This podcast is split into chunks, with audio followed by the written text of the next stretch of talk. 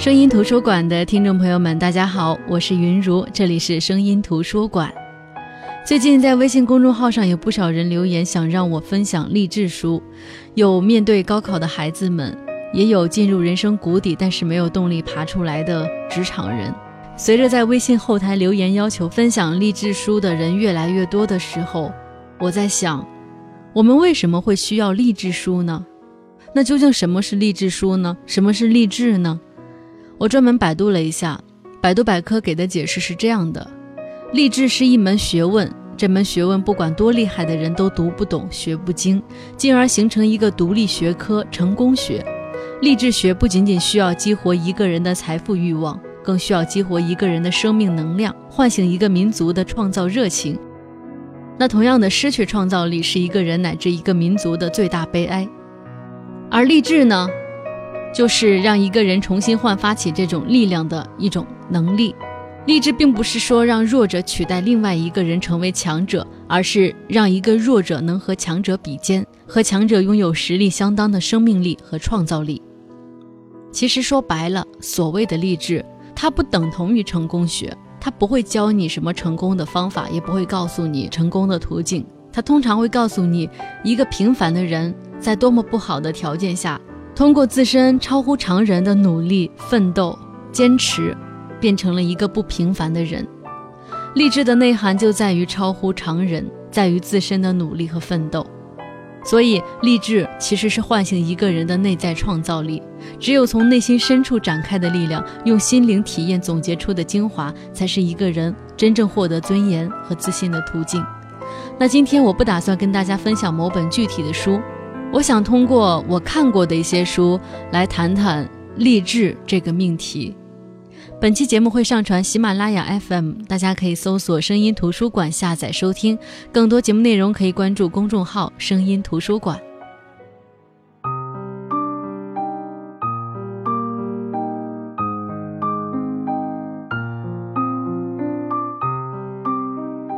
刚才我说到励志的时候，我用的是平凡和不平凡的字眼，我并没有用成功这个字眼。因为细想一下，我会觉得励志本身有太多的维度。成功的人很励志，但是不是所有的励志都是成功。那么我们先说说成功的人都励志这个维度吧。说到成功的人，你会想起谁？你会想起董明珠吗？她在格力靠着自己的努力和拼命三郎的劲头，从一个普通的业务员成长为董事长。那你也会想起俞敏洪吧？他高考复读三年，终于考上北大。北大被别人嘲笑了四年，毕业之后却让无数人尊敬。俞敏洪用最笨的背英语词典的方式起步，却营造了中国最大的英语教学教育机构。这本身就是一种励志。我之前分享过俞敏洪的《在绝望中寻找希望》，他的故事大家应该都很熟悉。那你是不是还会想起马云？我之前也分享过王丽芬写过的他的书《穿布鞋的马云》。他们的故事本身也许不一样，因为每个人的遭遇都不一样，但是奋斗的历程所带来的励志效果是一样的。这些人如果你都了解，他们的演讲你也大都听过，他们的书都看过，那么你应该不难发现，这些人身上都有一个共同的品质，或者说是一个共同的特点，那就是不服输。他们会说：“别人都可以，我为什么不可以？我要比别人更好。难道我就必须要这么庸庸碌碌的过一辈子吗？我要离开农村，我要上大学，上大学我就要上中国最好的大学。”这些话，不管是反问还是掷地有声的肯定，在以上我说的董明珠、俞敏洪、马云的故事当中，都起到了至关重要的作用，也是他们成功的原点，或者说是人生的转折点。因为这些话透出的就是他们不服输的劲头。那也的确，生而为人，在人类这个普遍意义上，谁也不会比别人更优越。既然如此，那我们为什么要活在别人的光环之下呢？我为什么不可以成为金字塔顶尖的人呢？反过来，我们问问自己：你有过这样的想法吗？你有这样问过自己吗？你有过这种不服输的劲头吗？我以前分享某本书的时候说过一句话：“众生如莲花，无论是沉于泥底还是拔节而出的，皆奋力拼搏，心有不甘。”也就是说，在这个世界上，没有人喜欢被别人踩在脚下，大家都在各自向上拼搏着，希望自己的生活能够不一样，希望自己也能头戴光环，没有人会甘心落后的。那你可能会说，那我就不是这样啊！我到现在为止，我没有像俞敏洪他们那样有不服输的想法或者劲头呢，这是为什么呢？那我觉得原因可能有两个，第一种是。你并不是服输，你也不甘心，但是可能你天生喜欢安逸的性情在你的生命当中占据了上风。你从小到大也许尝试着去努力争取一下，但是结果太累，你觉得付出的精力和你收获到的喜悦不成正比。久而久之，你就是一个差不多先生，或者说是差不多小姐，凡事差不多就行。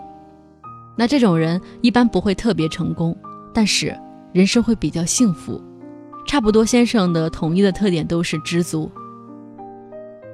当然，还有一种可能就是你从小到大的生活、工作、学习都太一帆风顺了，还没有找到刺激你不服输的那个点，还没有唤起你内心深处真正的力量，你还没有发现自己内心真正想要的是什么，你想成为什么？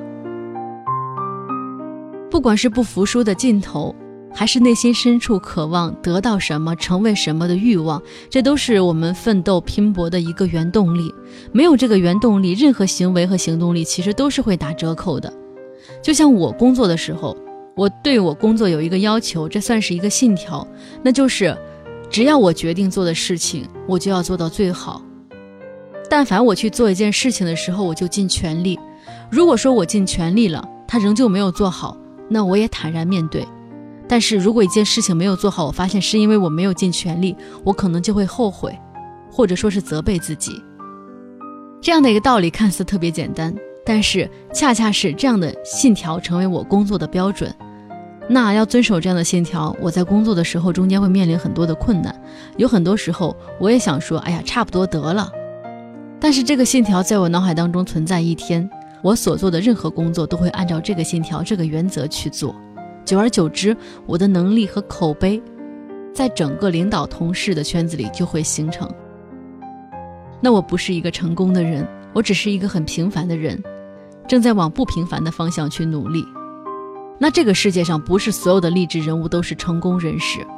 比如说，我之前也分享过一本书，叫《穷时候乱时候》，这是中国一个很普通的老太太，名字叫江淑梅，在二零一三年出的一本书。在现在这个年代，其实出书没有什么奇特的，也没有什么好让人惊讶的。但是这本书，包括这个故事，这个人的励志点就在于，这个叫江淑梅的老太太，六十岁之前她不认识字，也不会写字。她六十岁开始学写字，开始认字，七十岁的时候开始写作，于是写了这本很有思想深度的书《穷时候乱时候》。我们想想，一个老太太尚且能这么持之以恒，她六十岁都能够开始努力去实现自己的梦想。那有些人还有什么理由去埋怨说我们家条件不好，我爸妈小时候没有让我学这个，没有让我学钢琴，没有让我学跳舞，所以我不会，所以我没有成为成功的那个人，我没有成为顶级的那个人。这样的人呢，其实连最起码的担当都没有，你并没有试着去努力。去完成自己心目当中的梦想，你只是找了一个理由，找了一个不那么让自己难受的理由，把所有的过错推向了自己的家庭条件、自己的家庭、自己的父母。而通过江淑梅，她的《穷时候乱时候》这本书，以及这本书背后她本身所付出的努力，就告诉我们：你想要做一件事儿，什么时候开始都不晚。当然，也告诉我们。尤其是在微信后台留言的那些明年要高考，但是找不到学习动力的孩子们，就这一年，踏踏实实拼一年，想要什么自然会来。那当然呢，这个世界上还有另外一部分励志书，这些励志书就是在告诉你，你想要成功吗？可以这么做，就像医生告诉你的那样，经临床证明，这个治疗是管用的。这句话的潜台词呢，就是说我们在临床上做的实验告诉我们，这么做是管用的，应该对你也管用，但是不管用的话，可能就是你自己身体本身排斥它，你自己身体的问题。那同样的，这些书里的很多经验告诉我们，我们如果照书中的做法是会成功的，但是如果你没成功，那可能是你自己的问题，是你自己没有坚持，或者说是你自己太笨了。这些书呢，我们之前也分享过，比如说一万小时天才理论，比如说自控力等等。从书本身来说，里面的方式方法确实比较科学，但是一般人呢很难坚持。只有那些拥有强大的恒心和毅力的人，目标极其明确的人才会坚持。那是因为他们有了原动力，因为只有心中有了原动力，有了目标，这种励志书才能有效。就像我们减肥，如果说你没有减肥的信念，我要减到多少多少斤这个目标。这个原动力没有的话，过程你会很难坚持。有很多人做事情都是有一个华丽丽的开始，但是中途灰溜溜的偃旗息鼓。当然，再说到励志，我们大多数人可能会被某一句话刺激到，这句话会成为励志语录，广为传播，会成为你的座右铭。就像当年风靡大江南北的军旅题材作品《士兵突击》，里面最经典的一句话是“不抛弃，不放弃”，但是。在我的脑海当中停留最久的是七零二团团长说的那句话，他说：“想到和得到中间还有一个做到。”这句话很简单，他说的是最普通的道理，但是恰恰是这最普通的道理可以阐明一切成功人士成功的秘诀。所以，我也推荐大家读《别让梦想只停留在开始》以及《士兵突击》的图书版。如果实在没有看电视剧《士兵突击》也可以，就像我。之前的时候，只要我难受了，只要我觉得没有动力的，我会去看《士兵突击》。看完之后呢，满血复活。就连大长今，我重新看一遍，都会重新打一次鸡血。所以，我觉得这些励志人物身上是会给我们带来某种精神刺激的。当然，还有一种人，就是大家觉得哇，看起来好努力，他自己也觉得很努力。你看，我每天上班很早，每天领导下班了我再走。每一次领导从我面前经过的时候，我都会让他感觉我在努力的、认真的工作。但是，你会想说，为什么我一直努力，却还是没有满意的工作成果呢？为什么我每天都忙碌，这次升职加薪又不是我？那我想说，这可能是因为你不是真的很努力，你只是看起来很努力。就像我们上学的时候，我们每天忙忙碌碌，上课下课，然后准时上学放学，有时候还熬夜做习题，但是这都是没有沉下心来去学习。看似好像是上课在认真听讲，但是这中间有很多时间是在不断的跑神的。没有人能解释你为什么成绩不好，只有你自己能解释。因为假装的努力和真正的努力的区别就是你是不是对自己负责。当然，还有一种励志书，就是在极端的疼痛里和命运做斗争。比如说，我之前跟大家分享过的程浩的《站在两个世界的边缘》和于娟的《此生未完成》，尤其是于娟的这本《此生未完成》很具代表性。本来于娟这个人的人生是一帆风顺的，她去挪威读完博士留学，在她三十二岁之前全部完成。老公很疼她，夫妻恩爱，孩子聪明，但是。谁知道在人生巅峰的时候得了癌症？那一般人患了癌症这种看似是绝症的病，都是极度恐惧的，害怕死亡。有些人选择用虚无的绝望来度过余生。但是于娟不是，她先是很积极的配合治疗，尝试各种治疗方案，后来慢慢的开始反思，为什么这么多人得癌症的会是自己呢？他从自己的心态。生活方式、空气质量，包括我们周遭的环境，很多角度去分析，在让自己活得明白的同时，也让自己死得明白，同时给我们特别多的警醒。你会发现，我们中间有很多人正在步入他的后尘。我们会大吃大喝、暴饮暴食、晚睡熬夜，不在乎身体，过度消耗精力，不敬畏生命。所以他的励志不仅仅是因为在悲惨的命运里，他用不屈的精神和命运带给他的强大苦难做斗争。他用不屈的精神和命运带给他的强大苦难做斗争，也因为在余生仅有的时间里，他也在做有意义的事情。这样的人不仅励志，而且可敬。当然，在说到励志的另外一个维度，大家可以回忆一下，我们是不是在生活当中做每一个选择的时候会犹豫，会觉得很不安心？我们为什么会这样呢？其实是因为我们怕失败，我们怕选择不好会后悔。那我们之所以怕失败、怕后悔，是因为我们觉得我们自己没有重新再来的资本。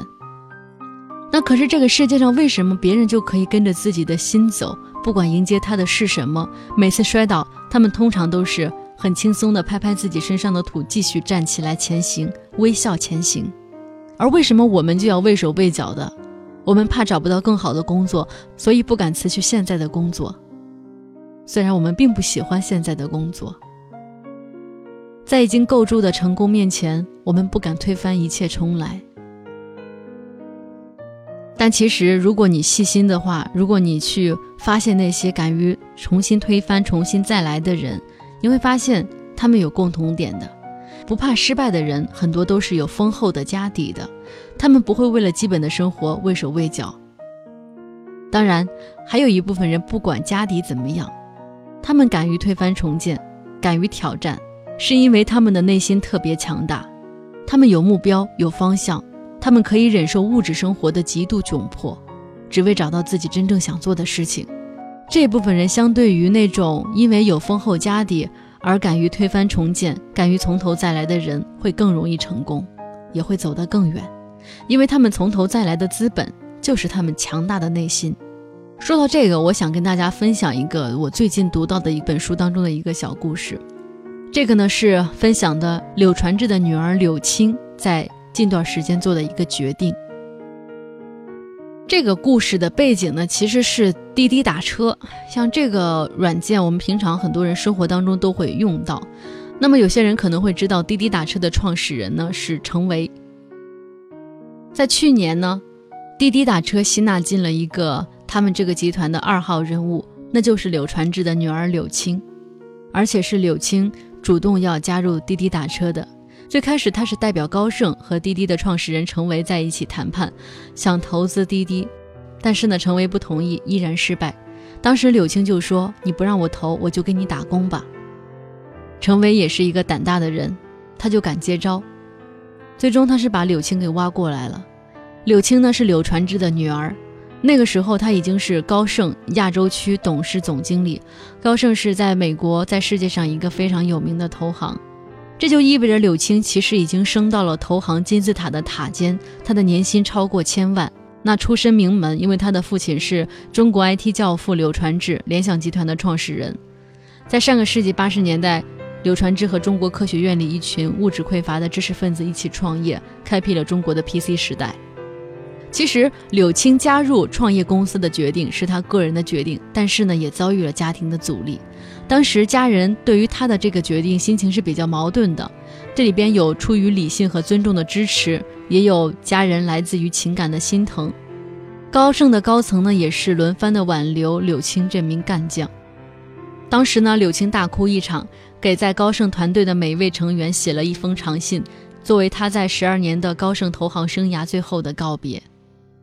他的父亲柳传志也曾经对他表示说：“尽管你在高盛做投资可以遇到不少企业家，但是如果你比较的话，经营企业是最好玩的。”所以，柳青在做投行的时候，他的下一个目标就是真正的去做企业、经营企业。但是你知道吗？其实，在更早之前，柳青的理想是成为一名程序员，那个是在。一九九六年的时候，受到比尔盖茨出版的《未来之路》那本书的影响，那一年刘青考入北京大学，选择攻读计算机系。当然，他毕业之后也是继续考入哈佛大学，攻读计算机这个专业。至于他后来为什么做投资，主要是因为他就读哈佛期间的一次暑期实习。二零零一年在高盛香港两个月的实习经历，让他改变了职业的方向。他对加入的投行心生向往。他曾经说过：“说投行会让你迅速地了解商业社会是怎么运作的，你有机会接触大量的企业，去琢磨企业家身上的特质，去判断企业业务模式的特点，去研究这些企业为什么会成功，也为什么会失败。”柳青曾经说过，他人生当中最快乐的一天是当时他收到高盛的 offer 的时候。那一年，二零零二年，正值互联网泡沫破灭，高盛录取的新员工名额从三十名缩减到了六名，名校之间的这个毕业生竞争是特别特别激烈的。柳青当时进高盛是经过了十八轮的面试，在最后一轮的时候，他甚至现场自己唱了一首《My Heart Will Go On》的歌曲。后来他正式入职，成了高盛亚洲区最底层的分析师。高盛其实是一个强者角逐的企业，能进入的都是在我们的这个社会当中处于金字塔顶尖的人。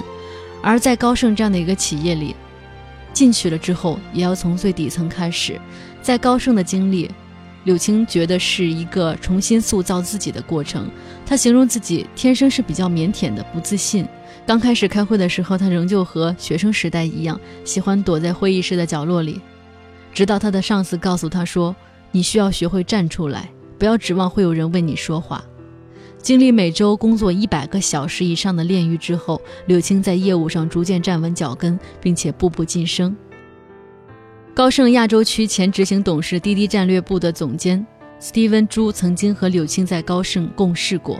他说，柳青其实是高盛文化的传承者，他对所有的事情的要求都很极致，在业务上他也很激进，对自己要求很高，对团队的要求也很高。那在高盛工作十二年，其实柳青已经在这儿做到了亚洲区的总裁，他已经到了收获期了，他也成为这家百年投行历史上最年轻的董事总经理。而他和他整个团队的默契程度已经达到了开电话会议都不用说什么，只要在方向上把把关的程度。所以他现在就是处在一个收获期，别人都觉得你可以坐享其成的时候，他选择把这一切推翻，从头再来。他自己把他的这个选择形容为一切归零。那为了做这个选择，他也花了大量的时间去调研，尤其是对他想去的那个企业，他做的背景的调查超过任何投资机构。和滴滴的创始人程维在那段时间每天的谈话超过十六个小时，甚至他表示甘愿降薪加入滴滴，因为他觉得他当时看到了一家正在彻底改变人们出行方式的、具有很大价值的企业。另外的创业团队都很年轻，这些人从骨子里散发着这种青春的荷尔蒙，他觉得这是一件值得珍惜也值得自己去享受的事情。那柳青做这个抉择的时候，所有人都不太看好，但是他自己很自信，他觉得自己应该不会失败。但是如果说到时候真的失败了，正好给他以后重新起步，积累了经验。但是现在看来，没有人比柳青更适合滴滴二号人物的角色，加入滴滴成为他职场资源和人生实力的大集合。所以他在去年十二月份的时候，帮助滴滴完成了 F 轮七亿美元的融资，这也是中国移动互联网史上最大的融资之一。就像有媒体这样评价柳青，说他和父亲柳传志在改革开放之初创业，以惊人的坚韧和耐心与旧制度周旋摆脱束缚一样，柳青也正在与一项多年来不曾打破的旧体制博弈，那就是在我们的出行市场上，出租车是垄断的。那自从柳青加入滴滴之后，公司的触角开始伸到专车领域。这产品是由打车软件向汽车租赁公司购买，或者是租赁运营车辆。私家车主也被允许成为专车司机，从而绕过了出租车传统行业的管制。所以，柳青其实和他的父亲一样，既有着不屈不挠的实业家精神，也善于在复杂的人际关系当中周旋。就像现在这样的专车，不管是滴滴还是快滴，可能都会成为大家生活当中的一个比较好的出行方式的选择。那其实从这个角度上来说，柳青在收获期的时候离开高盛，从头再来的这个决定是正确的。那听完柳青的故事，也就是说他人生当中的某一个断层面，我们来窥探这样的一个人。我们可能会觉得说，哎呀，这是由于柳传志本身的财富地位和商界的地位在那儿摆着，柳青的这个决定即使失败了，也不会到万劫不复的境地。他当然不用担心自己没有退路了，所以他是可以做这样的选择和尝试的。但是我相信，我们在说这样的话的时候，这些话也正是柳青本身命运可悲的地方。大家以为他的一切都是因为他有一个叫做柳传志的父亲，而忽略了他本身的努力。他喜欢计算机，他就可以从北大学到哈佛，然后因为一个机缘巧合，他想去做投行，就可以抛弃原来的专业，去真正的学习投资。如果他不行的话，像高盛这样的单位是绝对进不去的。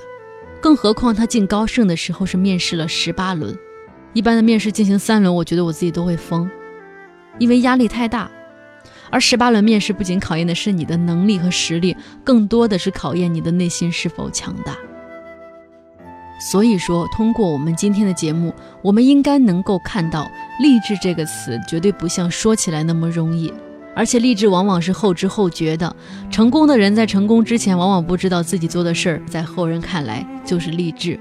他们只是清楚的知道说：“哎，我要什么，我渴望什么，我必须成为什么，然后低头前行。”完全是。不带扬鞭，马自蹄。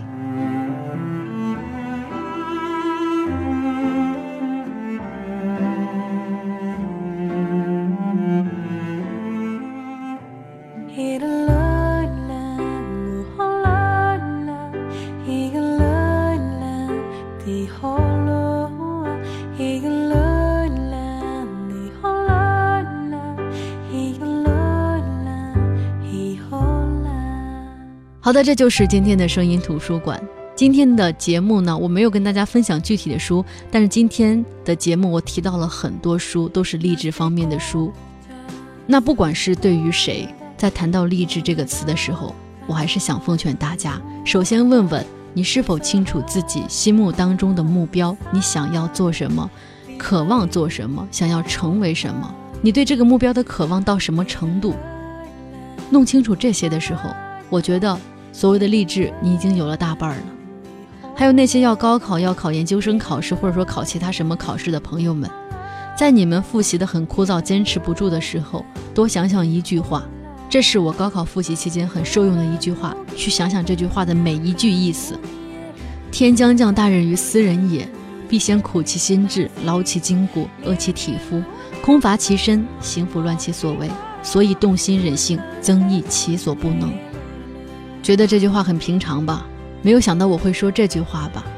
但是我想告诉大家的是，任何的人生建议其实都是老生常谈。那些你听不进去的话，总有一天会让你感慨万千的。